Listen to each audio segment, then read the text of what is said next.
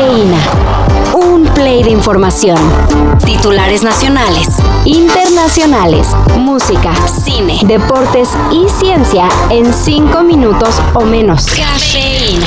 Que toda esta idea de, corregir, ¿no? Es porque está mal ser LGBT, ¿no? Y hay que eh, regresar a la sexualidad como si en algún momento lo, lo, lo hubiéramos sido, ¿no?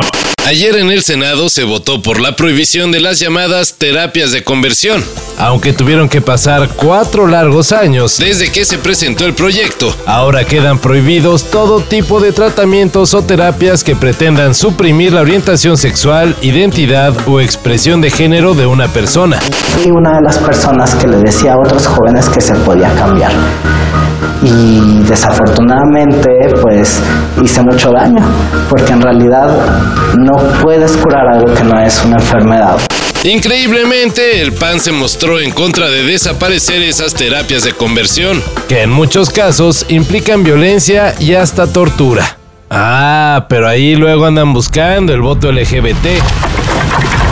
Aunque AMLO dijo que habría neutralidad, el representante de México en la ONU, Juan Ramón de la Fuente, votó a favor de rechazar la anexión de provincias ucranianas por parte de Rusia. Estamos ante la invasión de un país soberano por parte de otro, lo que representa una flagrante violación al artículo 2, párrafo 4 de la Carta de la ONU y constituye, además, una agresión.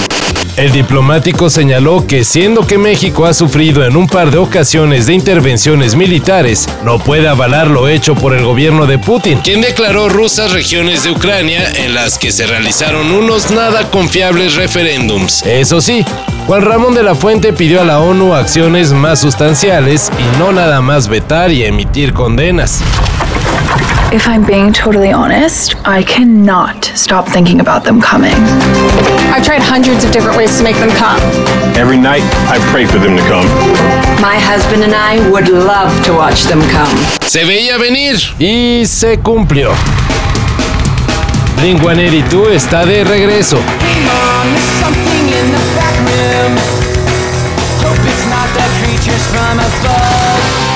Luego de una década de ausencia de los escenarios, la banda de Happy Punk está de vuelta con música nueva y un tour mundial en el que México está incluido. Los intérpretes de All the Small Things se presentarán en la Ciudad de México, Tijuana y Monterrey en marzo del 2023.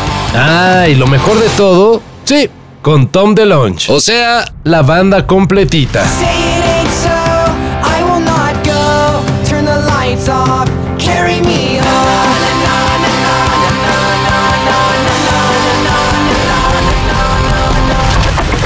Well, obviously, I wanted to win the championship. In the beginning, I was in the fight, uh, but I had few races where the, the, the, the car just got out, out of my hands. I think we, we are understanding a few bits, uh, but we, we have to make sure that going forward, you know, next year I will try again to, to beat Max and get the championship.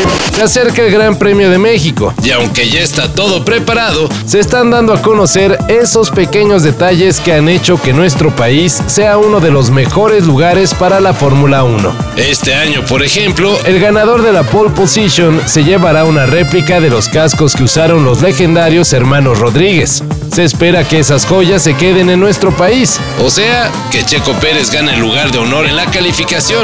Ustedes han sido la mejor afición, no solo hoy, desde que empecé en mi carrera. Hoy nos merecemos celebrar mucho. El Gran Premio de México se celebrará el próximo 30 de octubre. Ya casi.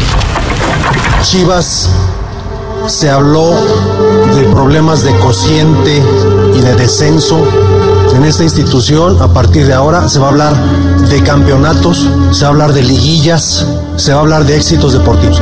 El fin de una era en Chivas. Una muy mala, por cierto. Se tocó el tema, por supuesto, de mi continuidad en la institución y ellos llegaron a la conclusión de que no voy a continuar en la institución.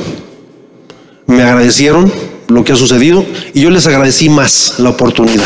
Ricardo Peláez dejó de ser el director deportivo del rebaño sagrado. Luego de tres años sin nada de gloria, las Chivas de Guadalajara de Amauri Vergara le dieron las gracias al exfutbolista quien había prometido títulos y pura felicidad. Sin embargo, a lo más que llegó fue a una semifinal. El puesto quedará en manos de Alejandro Manso y Mariano Varela. Y pues es todo. Volveremos a ver a las Chivas hasta el 2023. Todo esto y más de lo que necesitas saber en sopitas.com. El guion corre a cargo de Álvaro Cortés y yo soy Carlos el Santo Domínguez. Cafeína. Un shot de noticias para despertar. Lunes a viernes por sopitas.com y donde sea que escuches podcasts.